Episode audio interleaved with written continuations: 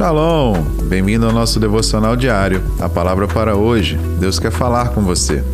E hoje nós falaremos sobre como encarar a leitura da Bíblia, baseado no livro de Salmos, no capítulo 19, no versículo 8, onde um trecho do versículo nos diz: Os preceitos do Senhor são justos e dão alegria ao coração.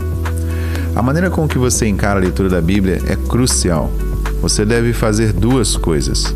A primeira é a abordagem com integridade. Quando um novo cristão em um grupo de estudos da Bíblia disse: é, Eu passei um tempo com dificuldade em acreditar em algumas partes da Bíblia, os outros sorriram e aplaudiram. E eles não fizeram isso porque a descrença é uma boa notícia. Eles fizeram isso porque ele finalmente se tornou honesto o suficiente para admitir suas dúvidas. Então, não se preocupe Deus não está chateado com você. Se você não estiver disposto a falar sobre as suas dúvidas, não conseguirá resolvê-las. Quando Tomé questionou a ressurreição, Jesus apareceu apenas para convencê-lo, e ele vai aparecer para você também.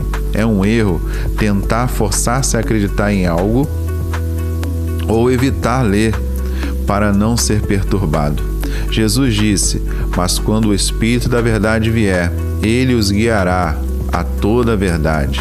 Ele me glorificará, porque receberá do que é meu e o tornará conhecido a vocês. Está escrito lá em João, no capítulo 16, no versículo 13 e no versículo 14. A segunda coisa que você tem que pensar é: leia com expectativa. Depois de ir a uma sessão de autógrafos, conhecer um autor e conseguir seu autógrafo, você se sente muito diferente em relação ao livro. Você o valoriza. E quando você lê a Bíblia com expectativa, o autor aparece. Conforme você lê Sua palavra, você começa a sentir Sua presença e percebe que Ele está falando com você pessoalmente. Jesus disse: O Espírito da vida, a carne não produz nada que se aproveita. As palavras que eu disse são espírito e vida. Está escrito em João, no capítulo 6, no versículo 63.